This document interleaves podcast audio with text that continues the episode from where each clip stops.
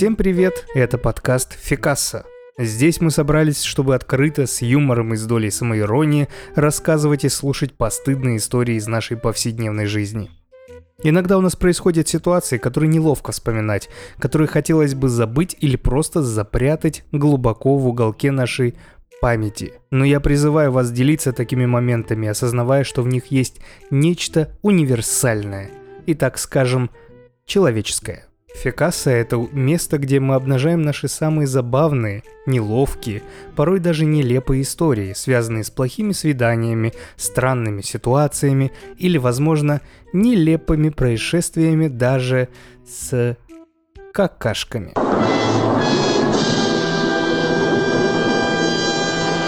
Здесь нет места для судей и оценок, ребят, ведь каждый из нас сталкивается с такими историями. Именно эти истории делают нас людьми с неповторимым опытом и уникальными приключениями. Слушая этот подкаст, вы найдете много общего с гостями и поймете, что вы не одиноки, и какого бы статуса ни был человек, у него всегда есть в загашнике неловкая история. Присоединяйтесь и рассмешите свои неудачи.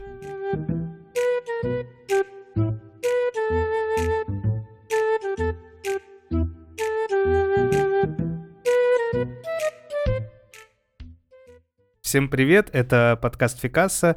Это э, необычный выпуск. Это необычный выпуск, это некий э, запоздалый оригин подкаста Фекаса, потому что сегодня у меня в гостях э, Ирина Кузнецова. Ирина, привет. Привет. Чем примечательна Ирина?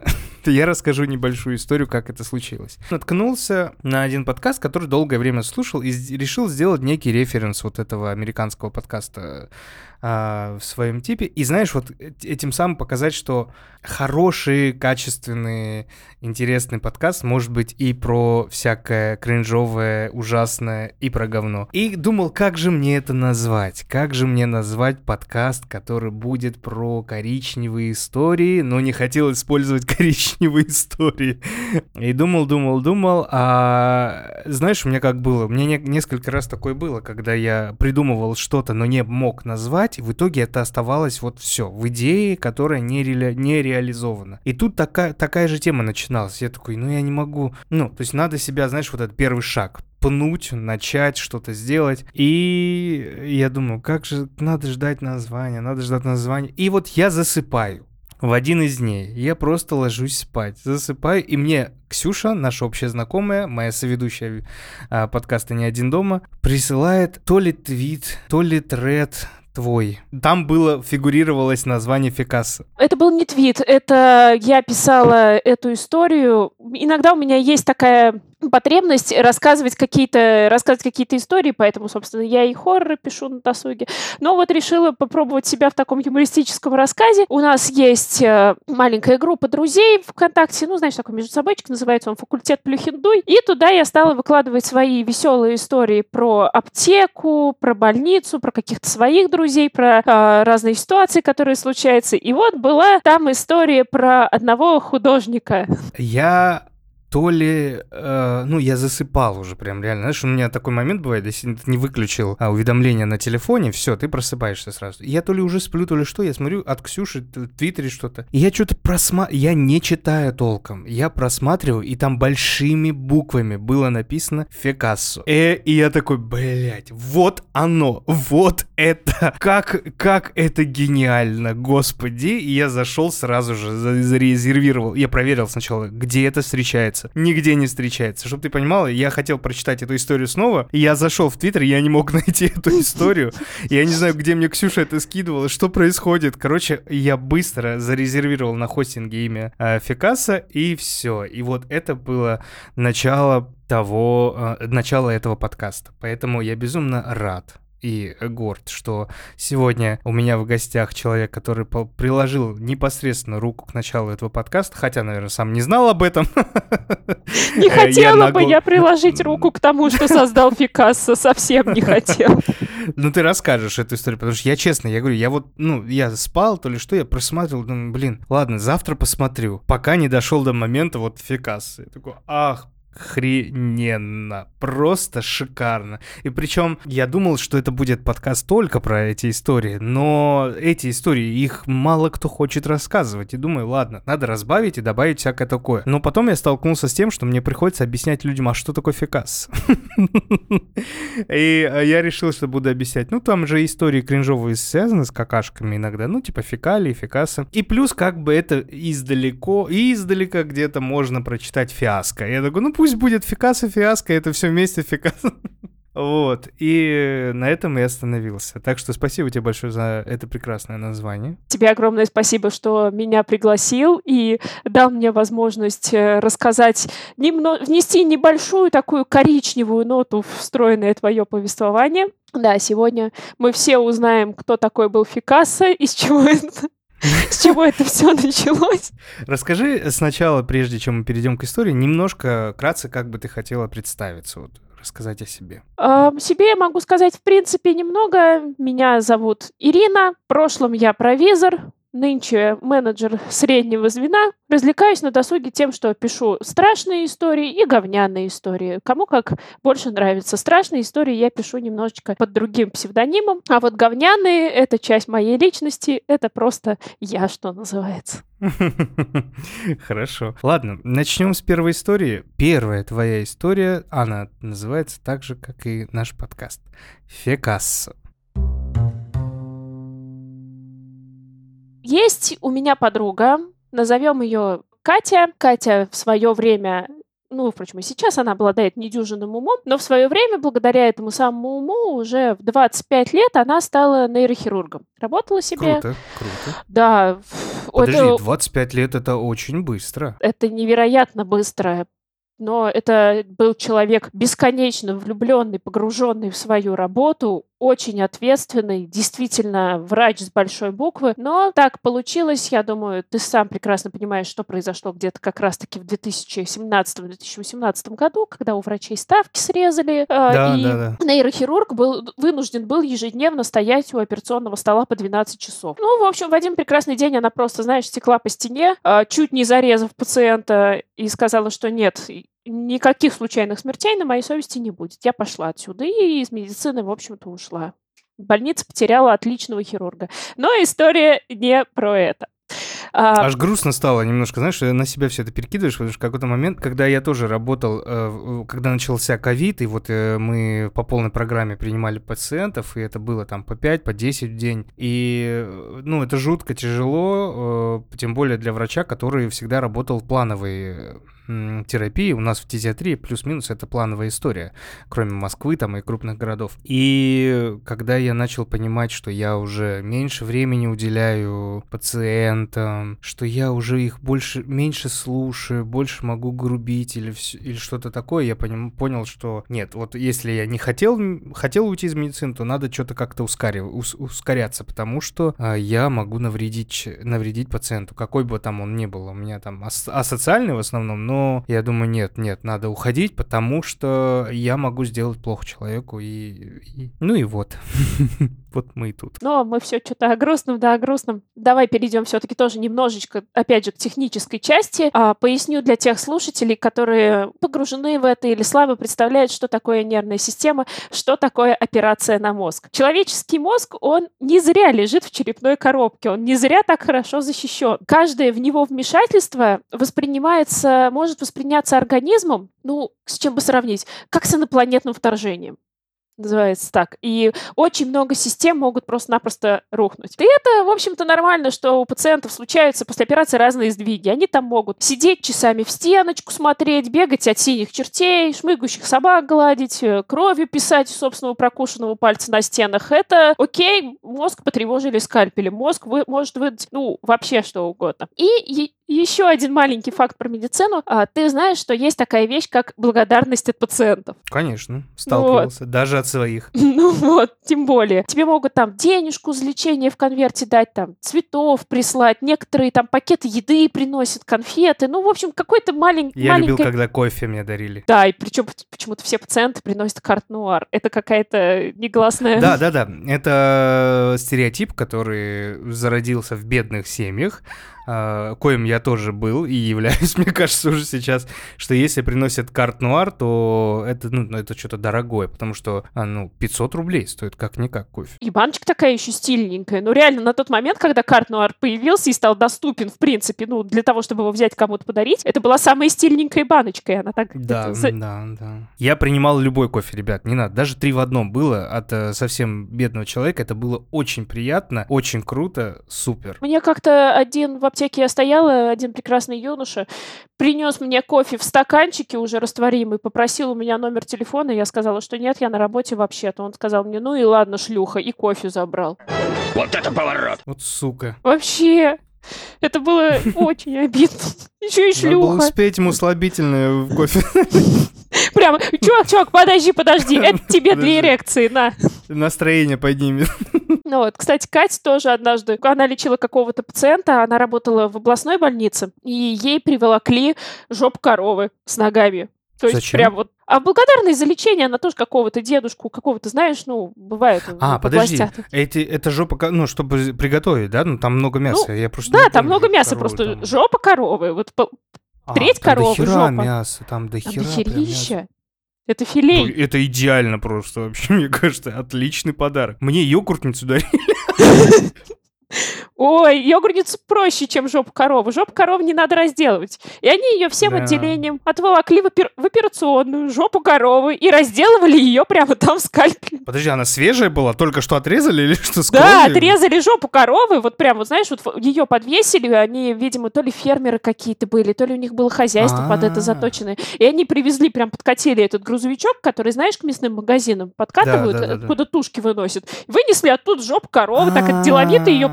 протащили по больнице. Я просто представляю, как охренела там медсестра на ресепшене сидящая. Проносит жопу ну это коровы. секс, это класс. Ну, я к тому, что мне кажется, там очень много мяса, и это, ну, вкусно. это вкусно, это получился подарок вообще всему отделению, ну потому что что одна Мгм. девушка будет делать с целой жопой коровы? Сколько фарша можно сделать, представляешь, сколько котлет потом напечь? Я представляю себе стейки, прожарки, Ну, или стейки, как минимум, да. Прожарки рейр. Боже мой, просто взять вот так вот всю вот эту жопу коровы, положить ее на сковороду, потом... И иногда, как ты уже сам сказал, бывают пациенты, ну, которые не могут в силу своего финансового положения как-то отблагодарить врача, а им, в общем-то, нечем. Они еле-еле наскребли денег, чтобы в эту больницу попасть, чтобы им наконец-то помогли и избавили от какой-то боли. Ну, такие пациенты стараются, как ты сам знаешь, как-то максимально мило себя вести, там, делать какие-то комплименты, безделушки какие-то своими руками дарить, там, всякие бисерные, вязаные и так супер, далее. вообще супер, да. Вот я такую именно историю я сейчас и расскажу про подарок, который, так сказать, сделан своими руками. В общем, идет утренний обход. Утренний обход, думаю, все знают, это когда врачи на утро проверяют состояние пациентов, меряют им там давление, смотрят, как у них со швами дела. И Катя идет такая по коридору, и к ней подходит ее пациент. Такой, знаешь, благообразненький, такой щупленький мужичонка, такой, знаешь, в трениках, в сереньких, в клетчатой рубашечке, волосы дыбом. Да у всех бывают такие пациенты. Такой типичный пациент областной больницы. Он видит Катю, подходит к ней, давай рассыпаться снова в благодарности, что доктор, спасибо большое, мне намного лучше. Я прям чувствую, как у меня ушло вот это тяжесть из головы, она ему опухоль какую-то из головы, что ли, ударила. Мгм, мгм. Да, и Катя, значит, слушает эти благодарности. Так, это как шальная императрица, знаешь, это врачебная гордость, когда ты стоишь вот так вот, ой, ну что вы, ну что вы, продолжайте. Вот она все это слушает, слушает, и тут у нее ухо царапает фраза. Доктор, а вы как обход закончите? Загляните, пожалуйста, ко мне в палату. Катя так, зачем, голубчик? А он ей так еще подмигивает и говорит вкратчиво, я вам подарчик сделал в палате у меня. Доктор, зайдите. У Кати, знаешь, так эта интуиция нехорошо напряглась, потому что, ну, как бы понятно, что пациент э, гол как сокол, все деньги потратил на то, чтобы сюда попасть, и родственники его снабдили только лекарствами, которые нужны для восстановления, ну и э, набором одежды. И, в общем, все. То есть какой-то пациент, пациентской благодарностью даже картнуаром, даже жардином там не пахло. Хотя ему так аккуратненько, знаешь, пытается взять ситуацию под контроль, а, потому что мужичок начинает волноваться, а волноваться ему нельзя, он на голову прооперированный. Она ему, ну, может, вы мне так расскажете? А он еще обиделся, ножками такой затопал. Нет, нет, доктор, вы что, это сюрприз, нельзя рассказывать. Катя ему, окей, окей, окей, давайте так. Сейчас обход закончится, ваш палат последняя, вот и наш консилиум, я вот зав. отделением, медсестры, мы все к вам зайдем, и на подарок ваш посмотрим с коллегами. И мужик так обрадовался и говорит, да, вы приходите, я как раз пару штрихов закончу, и коллеги ваши увидят. Такой сюрприз, доктор, вы упадете. Вот Катю часто обманывали мужчины, это наше женское проклятие, но в этот раз мужчина Катю не обманул. Она действительно упала, как это увидела. В общем, входит в палату, в последнюю, строгий консилиум, там два хирурга, медсестра. Катя осматривается, мужик стоит у стены и с громким «Та-да!» Доктор, это вам. Я посвятил вам картину. В общем, мужика был Подожди, при на стене? Да. Не на бумаге, не на листе, Нет, на нет, нет, стене. нет, на, на стене, на стене. В общем, мужика накрыл один довольно жесточайший отходняк после операции. У него он отходил от наркоза. Мозг пытался, знаешь, понять произошедшее. И, как это бывает, э, нашло на пациента вдохновение. Но поскольку у него не было ни бумаги, ни ручки, там, ни красок, ни мольберта, вообще ничего, предметов для творчества не было. И он пользовался тем, что даровал ему Господь сегодня. А Господь Бля. ему даровал понос от больничной еды и свежепобеленную М. стену палат. То есть он, получается, блядь, он так быстро это должен был нарисовать, чтобы ни медсестры, никто не заметили, За ночь. что? За ночь он нарисовал. А, Его ну ночью, да. прооперировали, он отошел. Что он нарисовал? Подожди. В общем, он нарисовал пейзаж из рекламы Альпинкульт. Сами гномы копили золото в Альпах, пока однажды не нашли шоколад Альпенгольд. Что, блядь? Подожди, подожди, я загуглю, как это выглядит. Пейзаж из рекламы... О, подожди, а это было... Ты не видела, да, наверное? Я это не видела, я только с Катькиных слов это знаю. А это было, ну, как ужасно, э, ужасный эпитет в голову лезет. Это было красиво? Ну, то есть нарисовано было красиво или просто, ну, хуйня какая-то? Нарисовано было очень тщательно. Там была говняная гора, э, говняный лук с травинками пальцем прорисованными. Блядь. Под всем этим тек говняный ручей. Shady, shady, fag, fag, shady, shady, fag, fag, how do you do? Hey there, shady, shady, fag, fag, shady, shady, fag, fag, how do you do? Пиздец. Слушай, ну... а, ах, да, я вижу эту, этот пейзаж. Я вижу в плане пейзаж, ребят, рекламы, а не пейзаж говна. И, а, а, дальше что было? Дальше что было-то? Ну, красивого финала у истории не будет, конечно. Санитарки на отрез отказались это оттирать. Проявили, так сказать, неуважение к Творцу. И- И главврач, и, ну не главврач, зав. отделением, я не знаю тоже почему, какие у него были соображения, но он сказал, Кате, вы молодого человека порезали, вы его творчество истирайте. Да ладно. Да. Это, во-первых, это неуважение к Кате. Это мега неуважение к Кате, потому что какой бы больной не был больной на голову, А он больной на какой голову. бы ни был, а он больной на голову, во-первых, да. То есть я сразу хочу предупредить, у многих вопрос возникнет такой, как до него дошло, что можно такое сделать. Ребят, можно. До этого доходит, потому что у человека непосредственно э, были, была прооперирована, был прооперирован головной мозг, который, ну, вот так вот и работает, да, как ты уже вначале все сказал. Поэтому до него дошло. Тут в этой истории, мне кажется, самое жесткое не то, что он нарисовал, а то, что заставили Катю убирать. Какая жесть! Это, это действительно жесть, но я думаю, ты сам понимаешь, наши больницы — это еще, одн- еще одно такое мерзкое наследие постсоветского прошлого, и тут тебе должно или повести, или не повести с отделением. Да, да, Иногда да, тебе да, да. может очень не повести с отделением. Ты просто вот ты не понравился главврачу почему-то по какой-то такой причине. Все, кирдык, жопа. Как бы, каким бы ты ни был хорошим врачом, как бы ты ни работал, ты будешь оттирать говно со стен. Да, да, да, есть такой. Ой, блядь, жестко, жестко. Ну да, есть еще такой момент, я называю его поправка на пенис. Поправка на пенис звучит так. Мужикам-хирургам проще. Мужик-хирург как-то в глазах постсоветского человека выглядит правильнее, органичнее. Женщина-хирург еще и такая молодая, которую, о которой еще и, в общем-то, через какое-то время начинают про отделение говорить, потому что там такая молодая женщина, еще и нейрохирург. Все это, скажем так, может кого-то... Нормальный бы врач, скажем, наоборот, больше как-то педалировал этого человека. А тут произошло наоборот. Произошел такой вот всплеск э, гендерной зависти. И все. Суки. И, на- и на этом, в общем-то, полетело. Это была, кстати, да, еще... да, я подтвер- подтвержу эту мысль, что действительно, да, поправка на пенис, к сожалению, зачастую, возможно, до сих пор работает. Я не скажу, что сталкивался сам с этим, Потому что есть пенис. но у нас были некоторые хирурги-женщины, которые... У них был больше пенис, чем у мужиков пенис.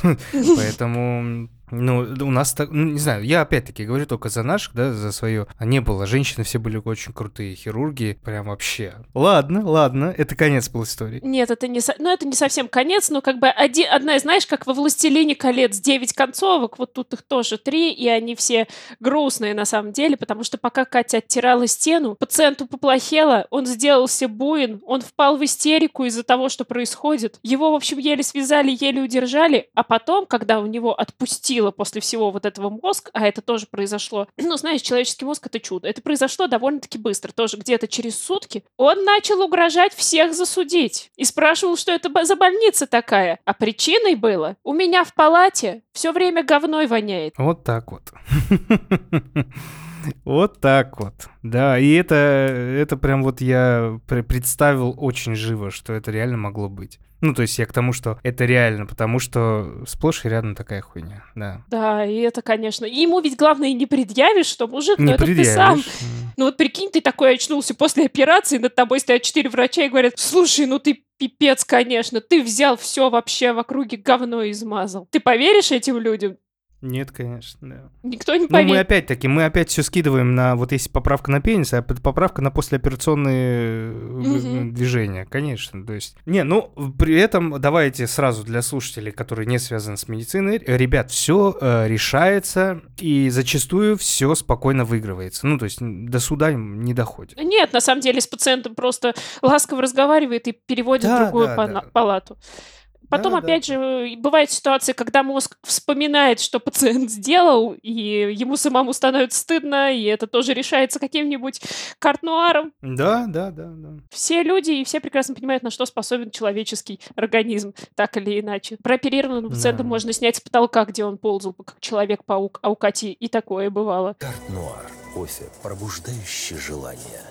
История, которую я часто рассказывал многим своим друзьям, к э, людям, с кем знаком был. Эта история не совсем красит меня. Точнее, совсем меня не красит. Она меня выводит в некий ужасный цвет. И вы такие сейчас подумали, что я, наверное, где-то обосрался. Нет, я... Это связано тоже с моим другом. Живем мы в Саратове. Живем мы в Саратове, учимся. Это был, наверное, второй или третий курс. Да, скорее, второй переход в третий курс медицинский уни- университет, я в медицинском, друг в юридическом. Назовем его, как у меня там был, Андрей, да, он у меня во всех трех э, будет Андрей. Я был из э, Сочи, э, мой друг был из Краснодарского края, тоже, получается, рядом. Но он был из какой-то глубинки. А, я вспомнил, как называется. Не буду говорить, как называется эта деревня. Но это типа поселок, деревня, там, и вот такое маленькое что-то, ПГТ. Познакомился я с ним в поезде. В поезде человек мне понравился на пути в Саратов когда мы подавали документы. Мне по- понравился человек, интересно, мы списались, взяли номера, все, так-так, пол первый год жили, я, он жил с, с, с- с хозяйкой, я жил с другой хозяйкой, Э, как будто какое-то доминирование. Нет, хозяйка имеется в виду хозяйка квартиры. И- Владелец. владелица кв- квартиры, да. А, баб- ба- бабушки, да, вот. А, и на второй год э, жизни в Саратове мы такие, слушай, да да вместе снимем квартиру, вместе поживем. Ну, это же студентство, это студенческая жизнь. Ты в юридическом, я в медицинском, у нас разные истории, там, разная жизнь, тудим-пудим. Притом он любил книжки, он был задрот. Я там не любил путеш... не любил, а, не любил пить, э, кайфовать и все такое, но я не тот студент был. Да, я был задрот, ну не то чтобы задрот, я не в плане учился хорошо, но мы сидели там, философствовали весь, вечерами.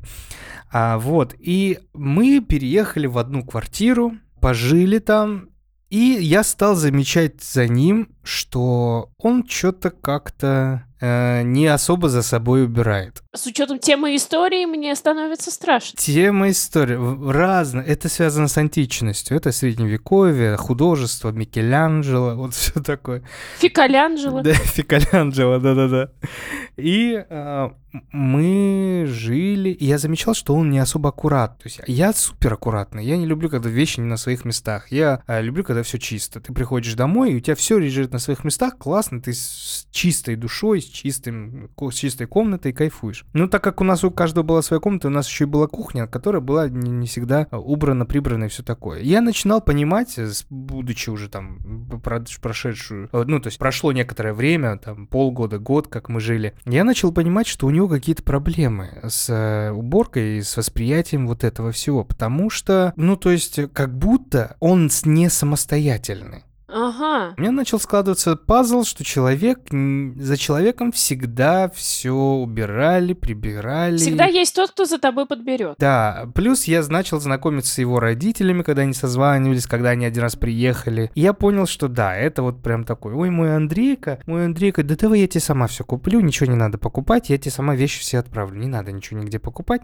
И э, сам Андрейка такой, знаешь, вот социофоб, что ли, еще к тому же, интроверт. Но я сразу хочу сказать, ребят, человек хороший. Мы с ним дружили почти 6 лет пока он не уехал. Реально, ну, насколько бы ужасная история дальше не была, но я мне, мне было хорошо с этим человеком, действительно. Это был человек, которому ты расскажешь все сплетни, он тебя послушает, выслушает, еще, знаешь, так и с интересом, и он будет ждать новой встречи, чтобы еще раз рассказать, ну, то есть еще раз услышать, что такое. А мне нравится, когда меня слушают. И, короче, я начал замечать, что он за собой не убирает в туалете. Не до конца убирает за собой в туалете. А в плане... Ну, то есть, просто народе это называется черкаши, что ли.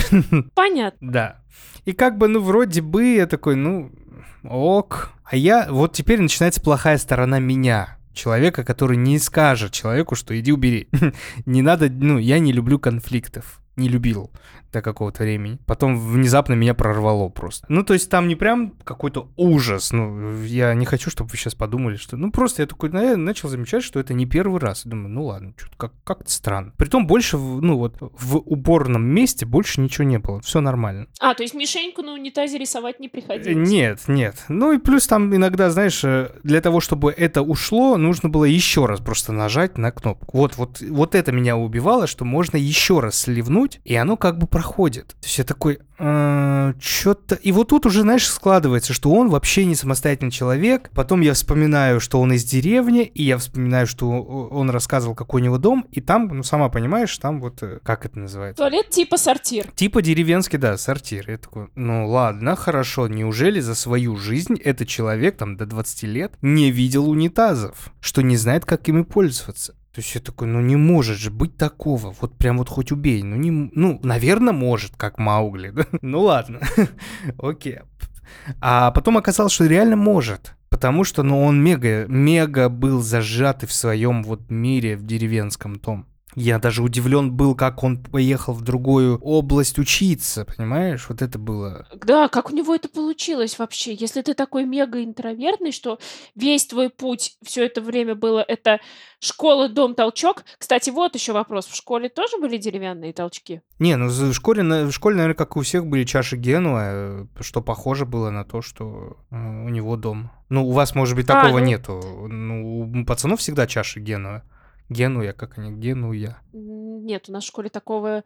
У нас в школе всякое было, но унитазами школа располагала. Не, у нас никогда не было. Даже в, даже, даже, даже в лицее, где я учился, да, у нас тоже было. Ну, мало того, что до туалета надо дойти, это в три подвала пройти, чтобы дойти до него. Суть истории. Однажды я прихожу домой и захожу в туалет, как обычно. И, короче, я вижу, вот ты представляешь вот себе, надо рассказать, как туалет выглядит. Обычный унитаз, но, знаешь, вот эти советские, которые вот шлепс, и еще вот есть вот э, пригорок, а потом опущение. Ага, Понял. Да, не сразу ды дырень, а вот немножко вот так, пуп, упс. Это причем... Ну, ну да, так, буквой Г такой Буквой Г. Во, он как хорошо описала. Буква Г. Говно. Говно. И я вижу в дырке этой, ну, некоторое, ну, вот мы говорим про акти- античность, да, я вижу некоторое подобие Пизанской башни.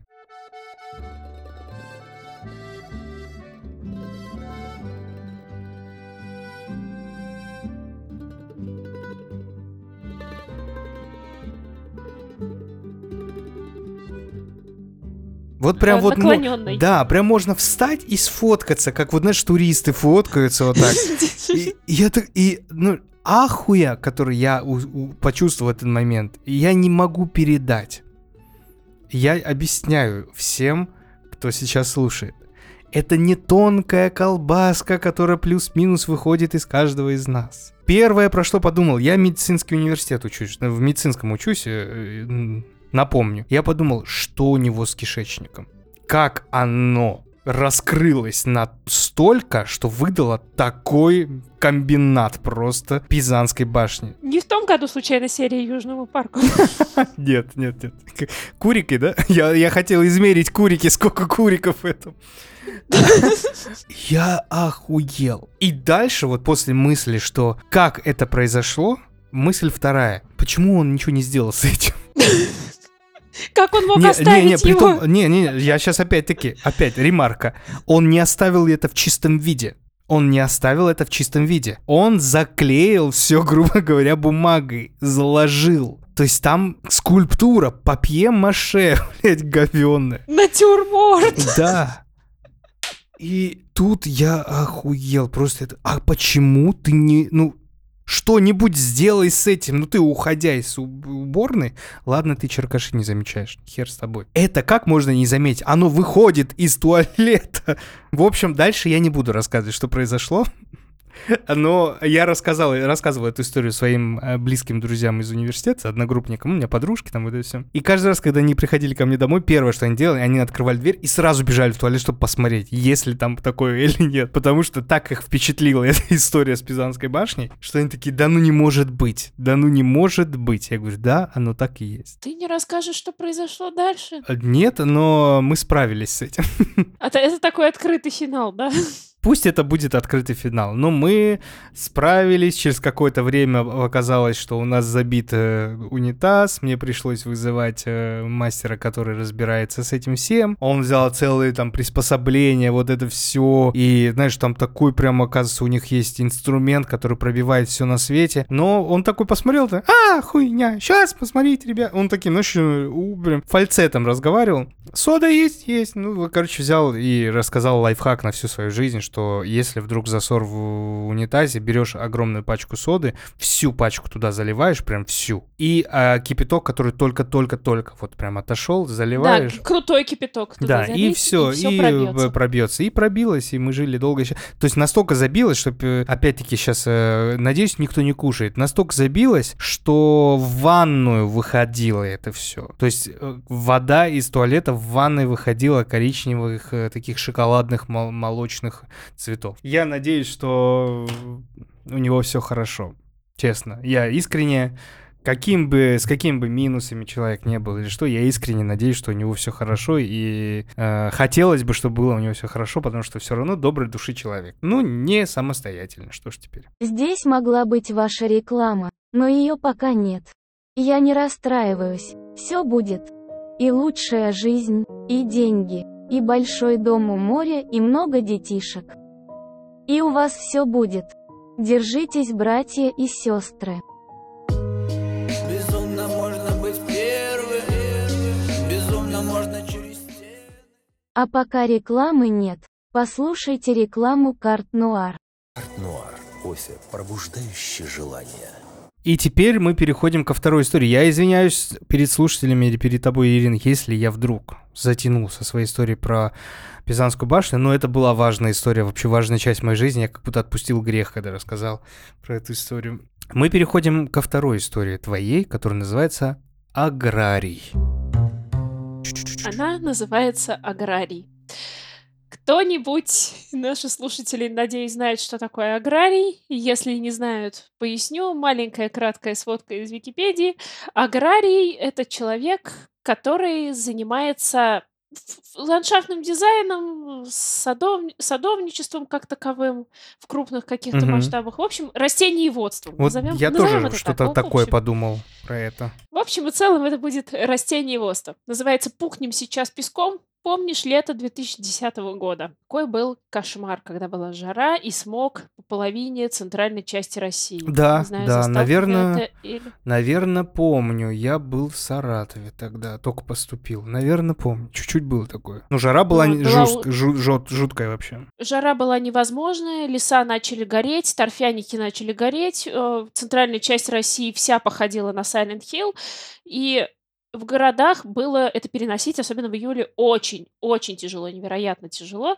И кто мог, когда мог, все уезжали за город. За городом, конечно, все еще сохранялся смог, но там, по крайней мере, не было вот этих нагретых каменных джунглей. Мгм. И я поехала к моей подруге Наташе. Она жила и живет сейчас. Есть такой э, городочек маленький под Нижним Новгородом.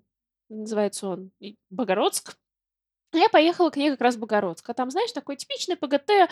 Половина города это хрущевки, вторая половина города это такие частные дома, деревянные, каменные и так далее, дачные. Ну, выглядящие как дачные, люди там круглосуточно, круглогодично живут.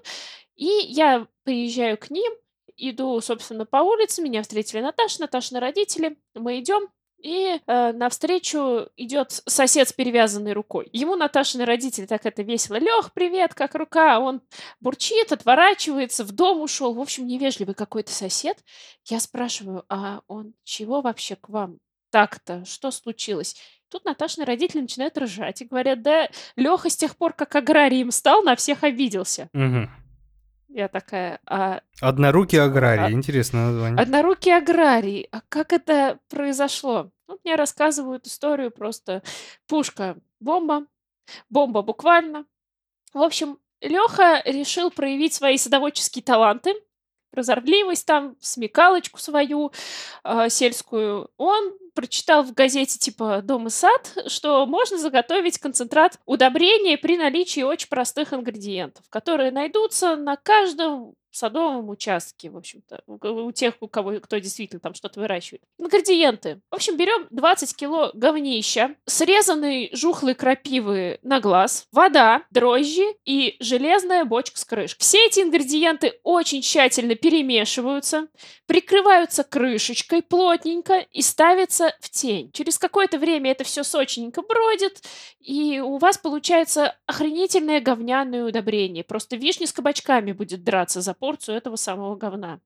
Леха был не, не так прост. Он, как всякий э, сельский человек э, с умудренным опытом, он помнит, что лето в России дело обманчивое и скоротечное. И да, конечно, сейчас жара, пиздец, смог, все дела, но уже завтра по закону подлости это все может кончиться. А поэтому надо все это дело поставить на солнышко. Бля, да ладно.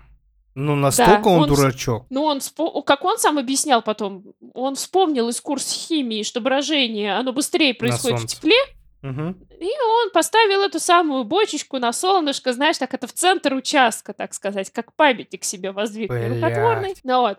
Отец у Наташи увидел, что Леха в центре участка под палящим солнцем месит в бочке говно с крапивой и засыпает до дрожжей. И говорит Лехе, что Леха, эта идея, она как-то плохо пахнет, что вообще в твоем плане должно пойти так. Мне интересно, что, знаешь, вот этот человек такой, Леш, что-то вот как-то вот идея не так, знаешь, вот не то чтобы, какого хуя ты делаешь?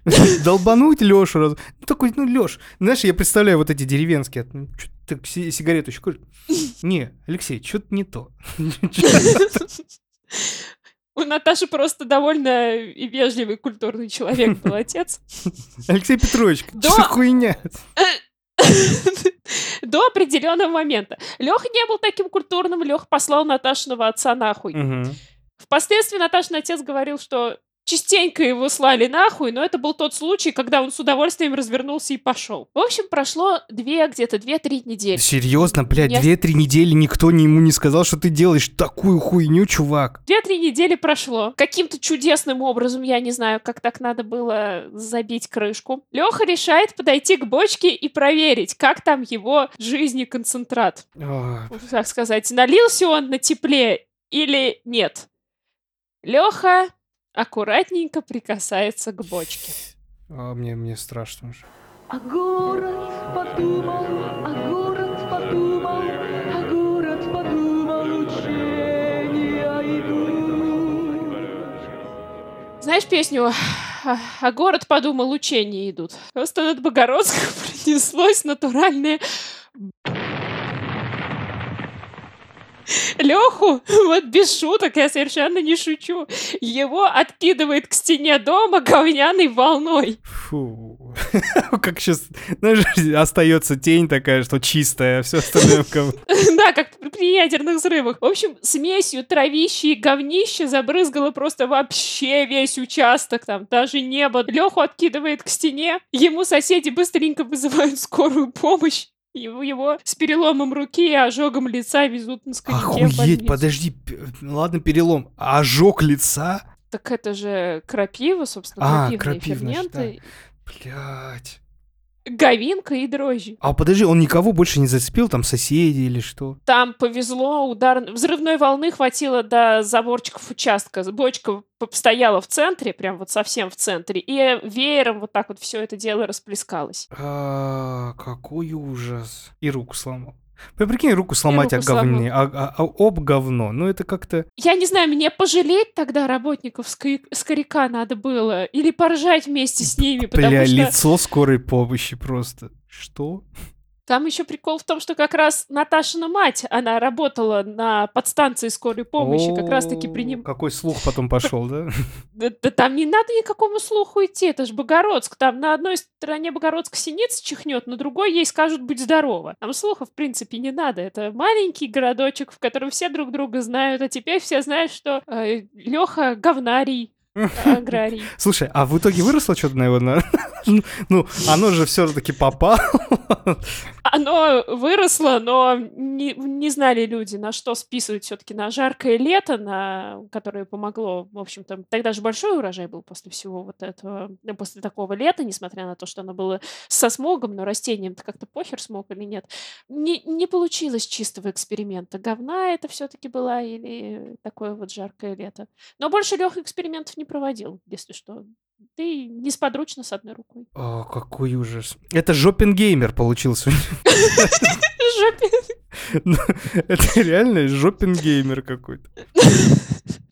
Мне, я не знаю, мне жалко соседей, потому что Леху-то увезли, его жена, соответственно, как ему жена не сказала или там не смогла донести, что тоже Алексей, знаете ли, это, это ваша идея. Это ваша идея, она несколько сомнительна в плане реализации. Возможно, вам стоит обратиться к технической литературе, прежде чем ее исполнять. А, так, мы перед, передохнем, хотел сказать, передохнем, передохнем и переходим к третьей истории. Тебе одиноко? Ты грустишь? Хочешь расслабиться? Что ж, я тоже. Включай Фикасса и получай крутые истории про кринж и какасса. Третья история Ирины называется «Яма». Но сразу в скобках, как у Куприна, но не про шлюх.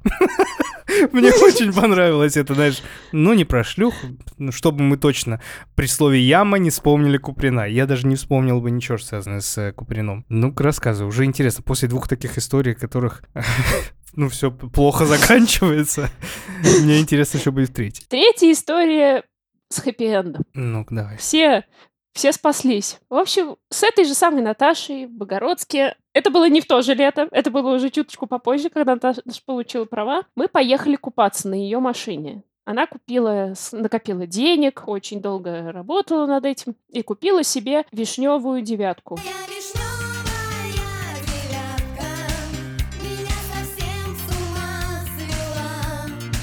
В 2015 В году человек 2015 покупает- году, серьезно? Вишневую девятку? Да, вишневую девятку. Не, ну подожди, с другой стороны, девятка норм, ну как бы ок. Но она не подумала, что такая вишневая девятка. Ну ладно. С этими, наверное, соображениями я не знаю. А возможно, потому что она стоила всего, по-моему, 1080, что ли, где-то, не соврать. Даже Ну, дорого для вишневой есть- девятки. Значит, свеженькая была. Ну, не как свежее говно Лёши, конечно. Нет, не настолько свежая, не настолько, так сказать, вызревшая. Нет, она была, ну, знаешь, как обычно девятки продают там с ржавчиной где-то вот под колесами мгм. и еще что-то с развальным развальным схождением. Нет, это была прекрасненькая машина, за которой отлично ухаживали. Она у владельца новая была всего-то, может быть, я не знала, что до сих пор выпускают вишневые девятки. Ей было всего-то, может, пару лет. Наташа ее купила. Суть. э, Рассказ не не совсем про девятку, хотя и про нее, впрочем, тоже. Мы поехали купаться. Если кто-нибудь из наших слушателей когда-нибудь плыл по реке Оке, тот мог видеть, что а, в Нижегородской области, да и, в принципе, на всем протяжении ее течения, она протекает между двумя довольно высокими берегами. То есть, как бы такая гора, и к этой горе нужно еще спуститься, к пляжу. В общем, высоченная гора, где-то, э, ну, врать про, врать про высоту не буду, скажу, что дорога очень напоминает серпантин. Довольно короткий по сравнению с Сочи, например, но все-таки серпантин. И нужно спуститься вниз под углом, вот когда ты спускаешься практически 90 градусов, настолько это страшно. Но мы спустились, и к пляжу, к общественному вело две дорожки. Надо было по ним еще проехать. Одна дорога была с ямой, другая дорога была нормальная. К самому пляжу мы поехали по нормальной дороге, все хорошо. Мы искупались, посидели на солнышке, поели, все классно, и возвращаемся назад. А у Наташи, как у многих начинающих водителей, знаешь, иногда появляется такое желание проявить себя, показать, что мы с моей ласточкой можем. Ага, вот оно что. И она видит эту яму и поворачивает к ней. Я говорю, Наташа, а может не надо? Мы все-таки мы не на Ниве, мы не на УАЗике-козлике, мы на девятке. И мы все довольно много, в общем-то, весим, получается, для такой-то лужи. Наташа, может, не надо? Ты не знаешь, что у нее на дне. Наташа говорит, нет, ты чё, засыкло меня держишь? Я проеду. Коротко, кстати, да, а Наташа это потом сыграет в истории, в том числе. Наташа женщина-валькирия. Ну, после вишневой девятки и фразы «Да ты меня засыкло держишь», я такой, она точно Валькирия. У нее высокий рост, почти, почти 2 метра. У нее довольно широкие плечи, пудовые кулаки. Ну, короче, леди Димитреску. Мгм. Только с таким по- постсоветским э, регионным отливом. И с вишневой девяткой. В общем, мы едем в эту самую яму. И, разумеется, несмотря на то, что, на то, что Наташа разогналась на этой самой девятке перед ямой, ну а как ты разгонишься по проселочной дороге? Ну да. Насколько у тебя это получится? У тебя хреново получится. И мы на полной скорости влетаем в эту яму, разбрызгивая вокруг себя все, и понимаем, что мы застряли. Машина др-др-др-др-др, и мы не можем выехать. И Наташа говорит мне и своему мужу, ну, что, ребят, вылезайте, подтолкните. На тот момент я была в своей самой стройной, назовем так, форме, при росте 165, я весила 50 килограмм. И у Наташи приблизительно такой же муж. Да, у Наташи, которая мгм. вверх, Валькирия. да, Валькирия, и у нее муж вот прям вот дверк.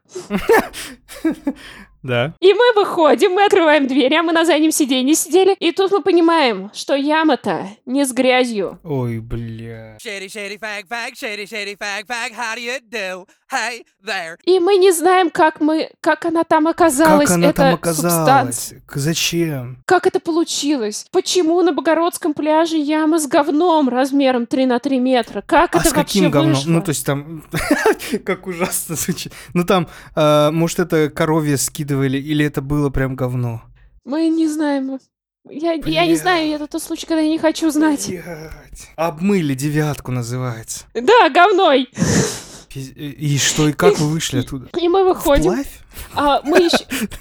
Нет, не вплавь. Ну, блин, а мы еще поехали туда, и так получилось, что мы сорвались внезапно, спонтанно, мы с собой не взяли никакой одежды, кроме... Она бы не спасла, Да, даже- Ирин, Ирин, не, не Да- спасла. да- и скорее пришлось бы спасать одежду. Да. И оно все лежало, и мы с Сержом так подумали... м, да Сержом? блин, Его Серж будем зовут? Его зовут Серж, да, Охуеть просто.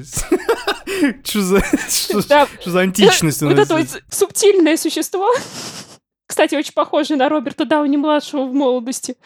Поженились они тоже прекрасно. Наташа положила ему руку на плечо, она увидела его в компании и сказала, ты красивый, мой будешь.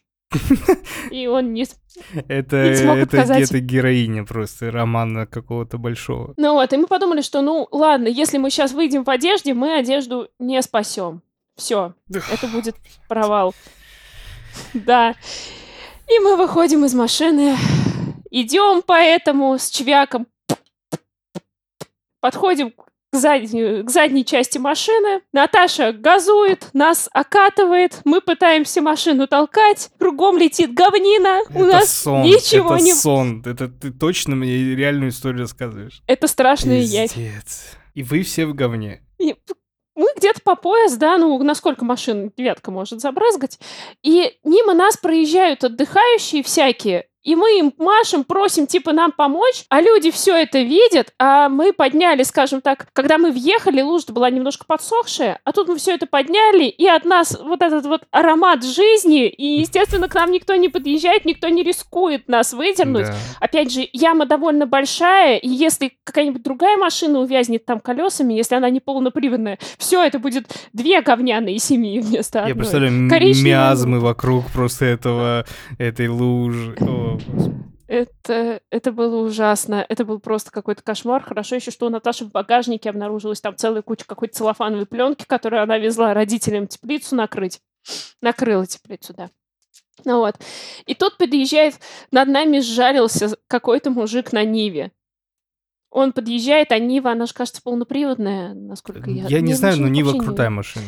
Ну вот, и он к нам подъезжает, он такой, типа, только я вам канат кину, вы его сами, пожалуйста, цепляйте, я цеплять не пойду.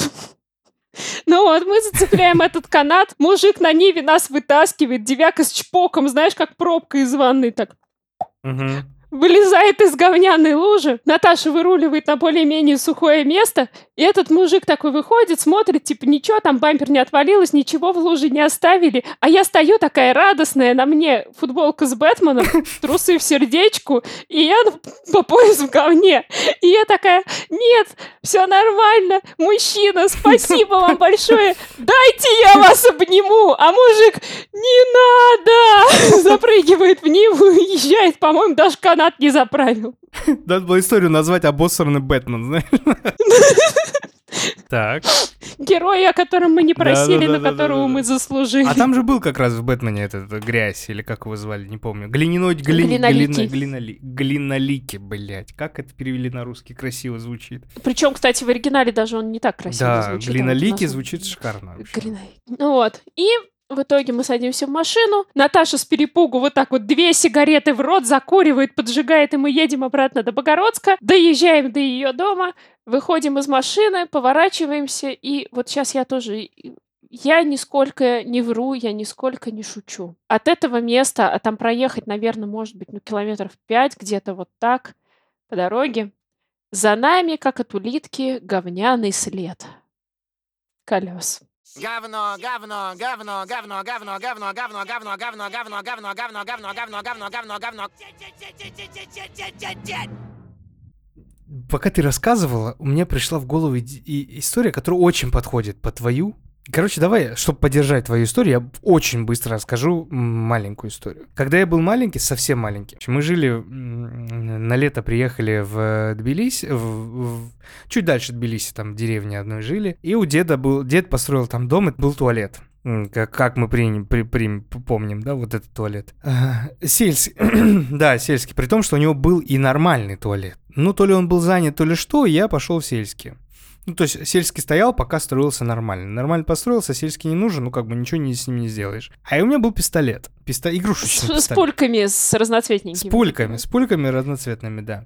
Мы с братом играли постоянно, а у меня двоюродный брат, он русского не знает, а я грузинский не знал. А, ну, у нас есть еще общий язык нашей нации, ези- езидский, и мы вот на езидском что-то пытались как-то друг другу донести, но при этом мы были самые дружные вообще все это лето, потому что мы постоянно были рядом. И я что-то, ну, пошел в туалет, и у меня, короче, падает пистолет. Ай, как грустно. Туда, да. А пистолет крутой. Он блестящий, он большой. Э, У нас с братом паника. Что делать? Но мы недолго думаем, мы, короче, с- из проволоки смонтировали такую штучку, захватушку, чтобы захватить пистолет и вытащить его из этого мрака, короче, шоколадного. И мы достаем, потом его моем, вот это все. Да, короче, для нас это была максимально нормальная история. Ну а что делать? Не пистолет же терять в конце концов. Да, ну то есть как бы, ну упал пистолет в какашке, ну достали из какашки, ну, пос- ну как бы все норм, окей. Но потом очень долго за нами вся деревня знала эту историю. До сих пор мама моего брата, тетя моя, постоянно вспоминает эту историю. Говорит, а вы помните, как вы из говна пистолет достали? Я говорю, сука, вместо этого лучше бы вы, да, ну, лучше бы с, другой стороны подумали. Мы смонтировали эту штучку, мы там, ну, придумали, как достать. Смекалочку проявили в конце концов. Да, другой есть бы ребенок та- сел рядом плакать, а вы нашли Там способ- небольшая, там не, не маленькая яма, там огромная яма была, глубокая, то есть там нужно было длинную проволоку, мы там с... Короче, ну вот мы достали говёный пистолет, и он работал еще долгое время. Несмотря на то, что был говёный, теперь уже. Ну, он же как бы упал, т- т- там, физика, не физика или как, он так члыпс, и все, и как бы, ну, ви- А, висел. плашмя, М, понятно. Да, он внутрь не ушел, да, если бы я внутрь, вн- если бы он внутрь ушел, я думаю, мы бы не смогли достать. Повезло. Или, может быть, у нас бы совесть открылась, что, что, что-то, что-то в этой жизни не так идет, если ты такой, похуй, какой пистолет, где бы он ни был, я прыгаю туда. Я в деле. Ладно, и последняя история, я надеюсь, тебя не притомил. Нисколько. И слушала бы и слушала. История немножко даже романтичная. Я, я говорю, я не знаю, как я вспомнил эту историю, Ирин, но эта история крутая. А, я просто как будто забыл уже давно-давно эту историю. Кстати, она связана с... э, частично связана с тем моим другом Андрейкой. И история романтичная, и вы жили вместе. Да, да, да. Не-не-не-не-не, не в ту сторону. Хотя... Значит, третий... Переход в третий, на третий курс. Я каждое лето работал э, в Сочи. Я приезжал из Саратова в Сочи, мама работала там где-то, я тоже либо у нее работал, либо подрабатывал где-то в другом месте. И устроился я как-то на работу в ночной магазин. Я любитель ночной работы. Хотя м, я жаворонок, я очень рано встаю и делаю все с утра. Но если есть возможность поработать ночью, я, я вперед. Устроился я в ночной магазин. Это, это поселок тоже а, чуть дальше того поселка, где мы жили в районе Сочи. Это Мы жили в Лазаревском районе, а это был Лазаревский район, именно поселок именно Лазаревского района. Совет Квадже. Или Совет Кваджи мы его называли все. А, работал в ночном магазине летом, а сама представляешь, курорт, курортный поселок, небольшой город, а это значит, что много-много всякого происходит в этих поселках с отдыхающими. Особенно ночью. Особенно ночью. Да, то есть я вот сейчас я вспоминаю, думаю, много кринжовых историй можно быть вспомнить, но самая кринжовая история это как я однажды, а, я работал, короче, сейчас скажу тебе, я, я очень люблю музыку, и у меня сломался мой iPod Classic 160, э, 160 гигов. И для меня это все паника была. И я взял, короче, где-то 6 или 7 смен подряд, все ночи, у меня был день сурка, чтобы собрать деньги на этот iPhone, на этот iPod. И я был готов на все. Ну, у меня была цель. Это, наверное, единственный раз в моей жизни, как бы грустно ни звучало, когда я вот вижу цель, не вижу препятствий. Я только это и делаю. Все. Долблю в одну дырку. Мое в одну уважение. точку, господи. Больше не было, Ир, больше не было. Я на шестой-седьмой день собрал деньги, поехал в Сочи, в большой город, купил себе это, все шикарно, тоже не без приключений. Ну и одна из смен таких у меня начинается, я уже как бы расслаблен, потому что цель выполнена. Я могу просто сейчас работать. Заходит ко мне ночью сногсшибательная девушка. Просто а, вот я сейчас, я не знаю, я только э, сейчас все, что я говорю, это ощущение, эмоции и все такое. Она заходит, и у меня прерывается дыхание просто. Я, бля, что это такое? Но не, я не хочу, чтобы вы подумали, сейчас представили девушку, которая которую мы, наверное, считаем какой-то сногсшибательной. То есть это не Марго Робби. Галь Это не, это не Галь Гадот. Ну, то есть это не то, что прям признанный секс. Прям, знаешь, ну вот, грубо говоря, ты смотришь такой, вау, как красиво. Да, это такое. было просто, это было простое, но очень милое создание Божье, не знаю, как это назвать. И я, и, и она начинает со мной разговаривать. И я все. Этот ангел разговаривает со мной. Что я сделал хорошего в этой жизни? Почему он со мной разговаривает? Ну, то есть такие вот ощущения. А, напоминаю, да, шоколадный выпуск у нас. Вот, кстати, да, вот такое идет повествование пушкинское, как я помню, чудные мгновения, Да-да. и, и в голове на задворках я держу, что выпуск-то вообще-то у нас не про ангелов, а про какахи. Ангелы Да-да-да-да-да. не какают. В чем тут здесь другой подвох? Причем, я говорю, я, наверное, больше даже не как Пушкин сейчас пытаюсь описать, а как Лавкрафт, знаешь, описать неописуемое, который, знаешь, я увидел что-то ужас страшное, но я не могу вам передать. Такой, блядь, ну заебись, и что теперь, как мне это представить? На Ну, в меня надвигалась какая-то дичь. Что это было, описать не могу. Никогда такой хероты не видел. И э, мы начинаем разговаривать, да. То есть она со мной разговаривает, и она, я чувствую, ей что-то плохо как-то. Ну, она какая-то вялая или что. Я говорю, может, ну, что-то случилось или что. Она такая, не знаю, что-то переработала. А она работала официанткой э, э, в какой-то кафешке. Она говорит, не знаю, то ли мне плохо, то ли что. Я говорю, слушай, проходи за прилавок, проходи. Вот здесь в, угол, в углу, здесь в углу можешь присесть, я тебе сейчас чай. Я сделал кофе, дал ей конфеты, шоколадки, баунти или что-то такое. Она ку- кушает, э, и, и она прониклась этим. Так ты ей Что дал райское так- наслаждение. Это Да, ну что я вот, типа, так вот, ну, говорю, ну, ты, у тебя бледное лицо, говорю, что, наверное, случилось? Она говорит, не знаю, перегрелась или что. Это была ночь. А, и, короче, мы какое-то время с ней разговариваем. Я вот не знаю, ну, и- ну молодой был совсем, но я влюблен. Все. И вот мы с ней где-то час разговариваем, пока там пац- пац- пац- пациенты, хотел сказать, посетители заходят, выходят, мы час с ней разговариваем, и я все, я уже, это жена моя, это, это уже все. Я не могу, это любовь. А до этого у меня был день такой веселый, ну, я купил себе iPod, все, я живу нормальной жизнью. Мне проблем у меня нету. Я смотрел очень страшное кино один, пересматривал, и тут начинается какая-то жесть, когда она такая, ну ладно, все, я пошла, я уже уезжаю к себе в деревню. Она в Краснодарском крае работала, э, жила, а работала, получается, в, ну, в Лазаревском районе, да, в Сочинском. И как ты думаешь, где она жила? В каком поселке она жила? Она жила в том поселке, где жил, жил Андрейка. Точнее, в соседней. То есть соседний поселок. Я такой, прикинь, офигеть, как. Я, я такой, ну, это же совпадение. И она такая, сегодня моя последняя смена была, и я вот завтра уже уезжаю туда. И у меня, ну, мне как бы грустно стало, так, знаешь, ну, немножко не по себе. Думаю, блин, ну как же так? Такая девочка, такая милашка. Говорю, дай мне свой номер телефона. Просто будем держать связь, ну, общаться там, контакты, не контакты, все такое. Она мне дает номер телефона, и вот это не знаю, это сумеречная зона, это, это инопланетяне или что. Где-то три ночи было или четыре утра. Она закрывает дверь, я сажусь к себе там за прилавок, продолжить смотреть а, очень страшное кино один. И, и происходит какая-то херня. Меня резко прихватывает живот. Прям вот невероятно больно. А Чтобы ты понимала, я супер аккуратный человек и очень капризный. Если что, я не буду делать это нигде, кроме дома.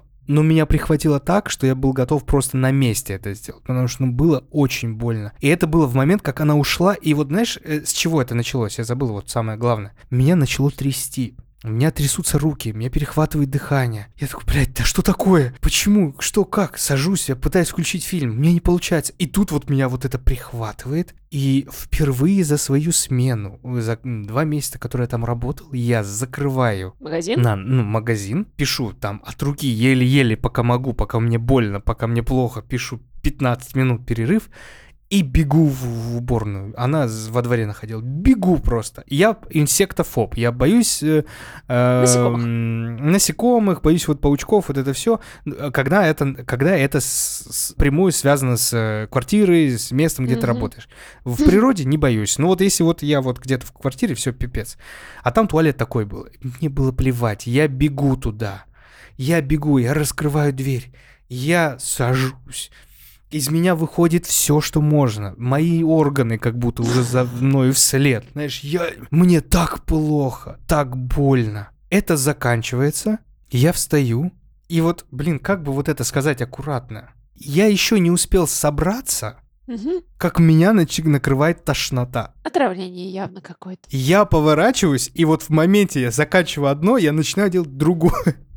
И меня просто вот и наизнанку, просто наизнанку. И так было раза три за ночь. То есть, ну, прям, э, прям реально было так, что вот одно с другим, одно другим заменялось. И э, притом я реально, я то, я, ну, в медицинском учился, да, думаю, ну, отравление, от чего? Я начинаю перебирать все это, это все, ну, ничего такого не предвещало вообще. Да что происходит, господи? И я так и не знаю, что это было. Ну, то есть я помню, что это было на эмоциях. Я думал, может, у меня так я свою нервную расшатала, что она меня иди-ка туда, но это было что-то с чем-то. И вот до, до утра это было приключение. Может, просто синдром раздраженного кишечника, раздраженного пищевода на самом деле. Да может, может. Ну, я не скажу, что я прям подвластен вот этому, да, таким болезням. Ну, может быть. Ну, если хочешь, я быстро расскажу, что с ней в итоге случилось. Да, конечно, хочу, потому что как бы а- один пошел строить из себя э, Насри, Насри Паблюева, знаешь, как есть. э, Ты читал доктора Айболита в детстве? Там было животное «Ти не толкай». Ну, вот, а ты был Это Насри Наблюй. Насри Наблюй. В общем, на, настолько, на- на- что стало с девушкой? Настолько я был э, поражен ее красотой, ее любовью и все такое. Я, э, у меня заканчивался месяц работы. Я ей написал, говорю, давай я приеду к тебе. Она такая, в смысле, ты сможешь приехать? Я говорю, да я, конечно, смогу, детка, ты чё? Ну, Вот такое, знаешь. Я говорю, конечно, смогу. Тем более, у меня друг там живет, рядом, с которым я живу в Саратове. Я приеду к нему и на день встречу с тобой. Быстро все рассказываю. Я действительно собираюсь, еду к нему. Это не через три было уже. Еду к нему. Он меня знает как отъявл, от, как отвязного, отвязного бабника. Он меня знает. Хотя я таким никогда в своей жизни не был. Никогда, клянусь, перекрещиваюсь, никогда не был бабником. Я любил общаться с женщинами. Ну, потому что я был возвращен только в женском коллективе. Ну, у меня вот с ними легче было. Поэтому у меня друзья все были в основном девчонки. А он уже своим родителям наговорил про меня, что да это такое, да он с любой девушкой общается на раз-два или что. А я, ну, я говорю, Андрейка. ну я же не такой, ну ты знаешь, ты живешь, сука, со мной. Ты живешь со мной. Я домой никого не привожу, кроме друзей. Ну как, ну о чем ты говоришь? Я приезжаю к нему, отец меня видит, мы общаемся с родителями, сидим во дворе. Я говорю, слушайте, а можно вот завтра я в соседнюю, в соседнюю поселок пойду, там у меня знакомая девчонка. И потом папа, э, э, его папа на меня смотрит, и он мне не сказал, но он потом сказал, папа охуел, говорит. Он такой, он даже здесь нашел себе девчонку. Ну, то есть, я- я- объясни человеку, да, что это знакомая, она работает, так и так, приятная девчонка. Так. Короче, я покупаю огромного Михаила, все по классике того времени, да. Огромный Михуил, а, огромные конфеты, вот это все, еду к ней, меня довозят э, до этого поселка, мы с ней гуляем, и что ты думаешь, в первый день, вот мы с ней вот как встретились сразу же, все вообще ужас. Все очень плохо. Она мне не нравится, мне с ней нехорошо. Ну и я вот. такой, господи, да как же так? Ш- Почему? Мне так обидно стало. Ну, мы гуляем, гуляем, и она такая, пойдем дальше, вот последний кусок вот этой истории, это история, от, э, кусок о том, какой я дебил просто. Она мне говорит, поехали к нам. Э, Ну, мама ужин приготовит, она с мамой живет Ага. посидим. Я еду, действительно, поехал к ним. Мы сидим, мы, мы жульен, мама жульен приготовила для э, гостя. Мы кушаем, мы кушаем, общаемся, все супер мило. Она говорит, пойдем я тебе свои фотки покажу. Ну и вот она мне такая заходит, говорит, ой, давайте я сейчас фотки покажу. И она достает, да, фотки сначала, фоточки, прям фотки, потом DVD-диск с фотками показывает. Прям фотки. Прям фотки. Она мне говорит... А, и я, я такой говорю, ну ладно, ну, вечер заканчиваю, уже 9 вечера почти было. Я говорю, сейчас за мной приедут, я поеду же. Она такая, в смысле, ты поедешь? Я говорю, ну да, ну... Такая, ну... А ну, что и я делать смотрю, И я смотрю, у нее конфуз нереальный. Типа, как ты сейчас уедешь? И я уезжаю, действительно. А потом я узнаю, почему мы перестали с ней общаться, что она готовилась. Она там вся- всяким парикмахером всем этим ходила, чтобы при мне быть супер красивой. Мама новое белье нагладила, чтобы я остался с ней в там. Ага, чтобы ты... Мама, мама белье нагладила. Мама была в Мама. мама, мама больше была в шоке, что я ушел. Она такая, ну, как бы... Ну, то есть, она думала, что я приду, мы с ней, как бы, ну, переспим, останемся, и у нас начнутся какие-то отношения. Она потом ко мне приедет, там, в Саратов, грубо говоря. Ага. А не вышло. Не вышел, не вышло, камин- ну, не вышел каменный цветок. Ну, вернее, у тебя-то вышел, а у нее-то нет. э, да, да, да. И все, я уехал, короче, так обломал. А при том, что папа и папа моего друга, Андрей, Ага. потом, наверное, еще года четыре мне прям, какой все-таки он, ты посмотри на него, да, приехал и сразу девчонку себе нашел. Я говорю, да я ничего не делал, отстань от меня, господи. Скучный бабник. Ему мамы постель стелят, а он ни- ни- никак у- А уезжает. прикинь, во что бы вышло потом, да, если бы э, остался такой, мама заходит среди ночи. И мама такая, вам, завтракать будете? Нет, я такой, я к вам, третью ждали, там такое. И музычка это еще из Дебби Does Dallas. Да, да, да, вот надо ее найти, кстати. Вот такая вот история. Вспомнил я эту историю, но самое важное это Блюй до Сри, или как? Насри поблюй. Насри поблюй, да. Отлично. История под названием «Насри поблюй». Блин, вот ты рассказал, кстати, историю как раз про романтику. Вспомнила одну коротенькую историю, прям вот она буквально может на полминутки, про то, как мы однажды, мы учились все вчетвером в одном колледже, и однажды мы шли в колледж, надо было ехать на трамвае, по дороге на остановку мы встретили остаток неудавшегося свидания. Мы решили, что это так, что у кого-то так любовь кончилась. Так. История называется «Натюрморт». Она коротенькая. Короче, идем мы вчетвером. Утро. Солнце, солнце светит, птички петь начинают. Мы идем по дорожке к трамвайной остановке. И по доро- на дороге лежит натюрморт. Платок, на вид шелковый. Там, знаешь, с вышивкой, с монограммами, бе- по краям белый такой красивый платок. Он лежит распла- расправленный. На этом платке наложена куча говна. Такая, знаешь, еще с завитком, как в мультиках. Ой, прям классическая. Да, прям такая, вот, вот прям как с картиночки такая куча. И в эту кучу воткнута одна большая красная роза на толстой ножке. Ай, какая романтика. И мы, мы на трамвай опоздали, мы стояли вчетвером вокруг этого и спорили, что же здесь произошло. Я бы сел и закурил, потому что явно здесь драма какая-то была. Мы попали, понимаешь, мы попали уже на инсталляцию, а нам хотелось Да. знать, что случилось, когда произошел перформанс. Что это вообще было? То есть платочек явно... Это же искусство, дамский. это же искусство. Да, там причем еще такой, знаешь, вот классический дам- дамский платочек носовой, то есть это явно была какая-то леди или в летах, ну или тогда же был 2007-2008 год, б- были все вот эти готы, я сама была готом, в том числе там панки, киберготы, мгм. викторианские готы, может это была какая-то готка, у которой взяли этот платок, и так оно случилось. Мы не знаем, всей правды мы никогда не узнаем, но мы однажды увидели вот такой натюрморт. Какая романтическая история. Хорошо, что мы именно на этой истории заканчиваем наш шоколадный выпуск, выпуск цвета шоколада. Спасибо большое тебе, Ира, за твои истории. Они были супер. Я надеюсь, мои истории тебе не подка... тебе не под... тоже не подкачали и тебе понравились. Весьма. Ира, огромное тебе спасибо. И надеюсь, если ты еще вспомнишь историю, ты э, снова придешь к нам в гости. Тебе большое спасибо. Спасибо тебе за классные истории. Мне безумно понравилось, как ты рассказываешь. И спасибо за то, что дал возможность мне поделиться, э, так сказать, коричневым своими слушателями. Как спрашивают, кому красненького, я спрошу, кому коричневенького.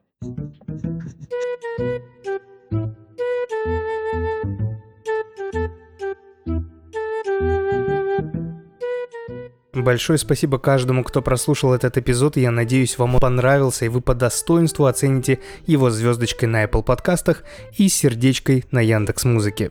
Подписывайтесь в мой телеграм-канал, который так и называется Фикаса, где вы можете дать мне обратную связь, поделиться своей зашкварной историей и узнать все новости о подкасте.